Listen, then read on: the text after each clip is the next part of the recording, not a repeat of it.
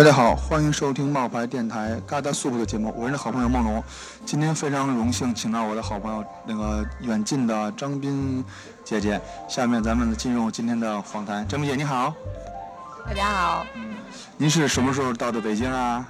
嗯，就头两天，没几天。没几天。我我知道远近是在一五年的十一月份。嗯，我觉得那会儿我对远近有一个初步了解，您能给我们的观众朋友稍微介绍一介绍一下什么叫远近吗？可以的呀，我简单说说吧。我们远近的意思就是用理解消弭距离，让你我来练就远近，让大家从呃远方，然后走进自己的世界。说白了就是我们现在离传统、离文化都走得越来越远了。我们希望能带领大家一起去体验，就是中国的传统和美学。那您远近如何去提供这些方式？用什么方法能接触到您所以上所说的这些东西？就是怎么着去理解这个文文化？就你有什么方法？比如说介绍一样的项目，介绍一下。呃，我们大概是两种方法吧，一种就是带大家亲身体验，体验的方法呢又有两种，一个是用。好像旅行的方式，让你去深度的走进一个文化地区。那比如说一个少数民族傣族啊，他那里有什么样的手工艺？那里的人是怎么生活的？你跟他一天二十四小时、七天来一起生活，同吃同住同劳动，然后很少的人进驻一个静谧的村庄。那大概是这样的一个形式。那还有一种方法呢，其实很像现在的手作圈儿。那我们可以把手工艺的东西带来带来城市里面。让大家一起再花一个下午的时光来沉浸在里面体验和学习。那还有一种方法呢，就是我们倡导叫做日用就是传承。那能够走进我们生活的东西，它才是有用的，而不是说挂成一个裱画，就是苏绣裱在框里头，然后卖给国家领导人，这不是。所以我们把它做成一个包啊，一个笔记本啊，卖给大家，就是大概是这样。嗯，姐，再详细的介绍一下，您做这么多次、这么多期的节目，或者这么多期的旅行，有哪一部分让您特别的动容，或者让您特别的的开心，或者让您特别的难忘？那其实我们以前主要针对的是一些呃本身就对文化这一块儿是非常感兴趣的人，就是但是我们最近也有一些就人群拓展吧，就拓展到十几岁的小孩子、高中生。那其实以前他们对这些事儿是几乎没有任何的感触的。那我也是非常的非常苦恼吧，他们为什么对自己的文化一点都不感兴趣？但是当他们真的去到那个村儿里面，我们设计一个内容是让大家去做一次，就是做一次农家饭。那我们为村民也为自己做一顿饭。这个时候他会遇到一些困难，比如说呃没有没有菜板儿，没有刀。那他真的去借，然后走进了人家家里面，他们给我的反馈会让我比较动容。他说，呃以前从来没有过，就是去我连邻居家是谁都不认识。呃他们会跟我说，呃。这感觉好像是人情有浓的化不开了，呃，就是完全都没有过这样的体验喽，就大概这样。就是因为我提一个有点不太好的小要求啊，就是在您访问的时候有没有冲突？就是城市人的生活方式和，对，特别简单的就是他们，我们现在很多城市人接受不了蹲坑，他觉得没马桶是特落后的。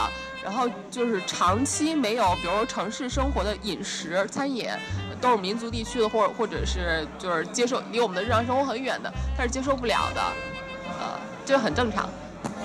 就有没有什么比较有意思的、尴尬的事情发生？就比如说，生活的习惯的不一样，某些对保护好别人隐私。就举个小例子，不要提人名哦。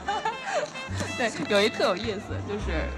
其实是有社狗去调研的时候，我们跟着一个就是染布的侗族的一个姐姐，我就跟着她一直走。我看她满双手都是蓝蓝的，我觉得她应该是正在染东西。但我们有一点语言不通，我就说我能不能跟您去您家里？她一直在回头，那个就是好像是在拒绝我。但是我觉得她应该就是不好意思，我就一直跟着她，一直跟着她，跟着走着走着呢。就当时是路两边都是水，然后就是木头的那种桥的样子。走着走着，她就走去了那个。就水中央了，其实它是田野了，稻田嘛。然后那我我看了半天，哦，他来这儿上厕所，他们的厕所就是建在水上的，就是这种一个循环系统。哦，我会觉得特别神奇。如果有机会给大家看那张照片，是我离远远的拍了一张他在上厕所的照片，露天四个板隔着。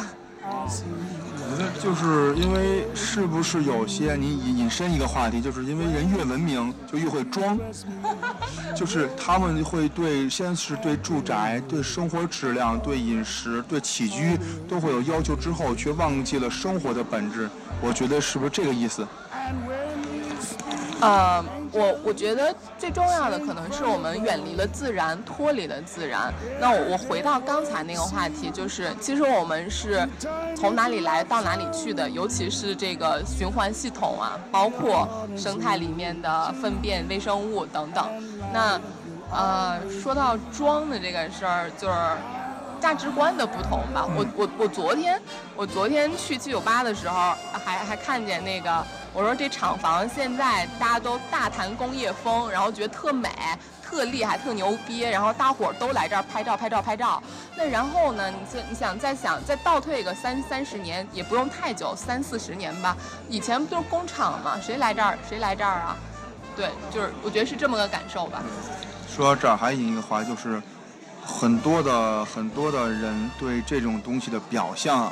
很热血，很很快速的就关注，之后对它的本质有所不关注，所以我想引申下一话就是工匠的问题。现在很多工匠热，包括很多说朋友朋友手绘热，大家根本就不愿意抽更多时间去了解。所以我也很很觉得这个这个事情远远近这个事情很酷，因为一个人抽出七天的时间封闭网络去接接受一个完全不一样的世界观人生观，我觉得这是对于我来说是很酷的一件事儿。我觉得它会让很多。像您说的高中生，或者是可能比高中生还要小，包括他的长辈，重新理解什么是真正的手艺人，不是说请请请几个大牌做一场活动，引起一阵宣波，然后就没有了，人引起一波热就没有了。然后我也请，因为这个问题，您看怎么看？嗯，主要就是说工匠精神是吧？我大概说一下，就是上个星期我们刚从苏州回来，他们就是。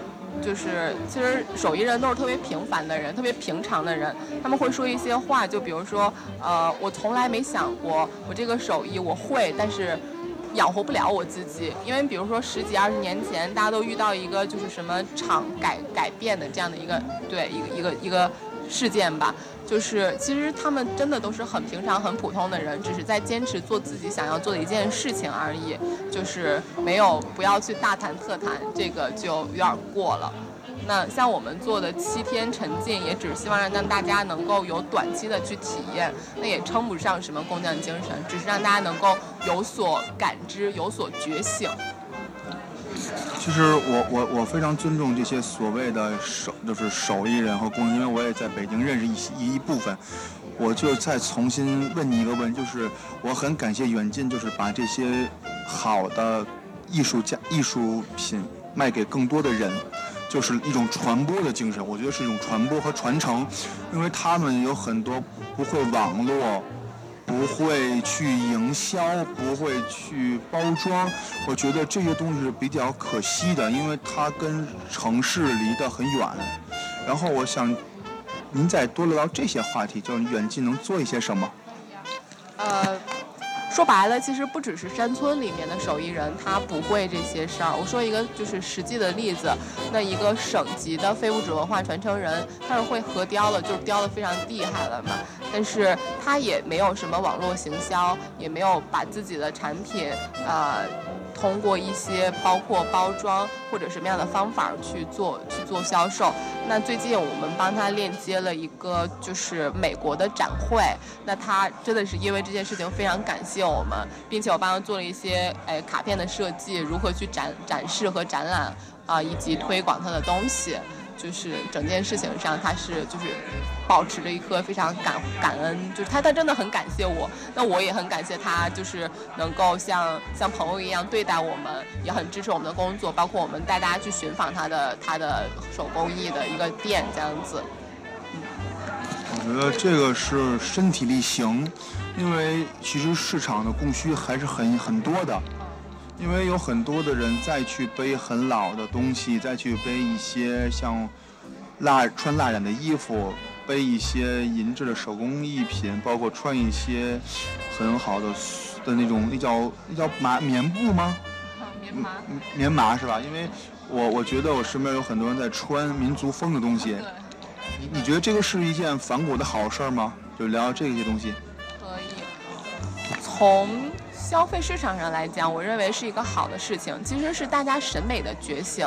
那从前我们不知道自己应该怎么穿才能够比较像所谓的中国人，我加加个引号了，就是我们在发现自己。我把这个状现象称之为文化自愈。其实，呃。每一个时代，包括比如说战乱结束后，像民国的时候啊，包括像我们改革开放到现在，就是经济复苏了，那么文化肯定到了一个要自愈，或者是说要再重新做回自己的这样一个状态里面。我想这是一个开始，起码就是不管好和坏，它起码开始了，终终究会好的。如果没变好，就是还没有到最后。就是我觉得不要悲观，因为现在越来越多的人去包容不一样的衣服、不一样的穿着，只是你愿不愿意打破你常有的规范。我觉得这跟我之前的想法有一些相似，所以我比较喜欢远近这种想法，就是去力所能及的做一些事情，能能能帮助一些可能某些。他们俩碰不到这个点，你正好有一个渠道或桥梁碰到了这个点，所以说我非常感谢您接受我采访。我想再问一下，如何能关注到远近？如何怎么能去找到你们？呃，我们有微信公众号，直接搜“远近”，完了也有微博，搜“远近民意”，民意，民族手工艺或者是民间民众的手工艺的意思，属于大家自己的。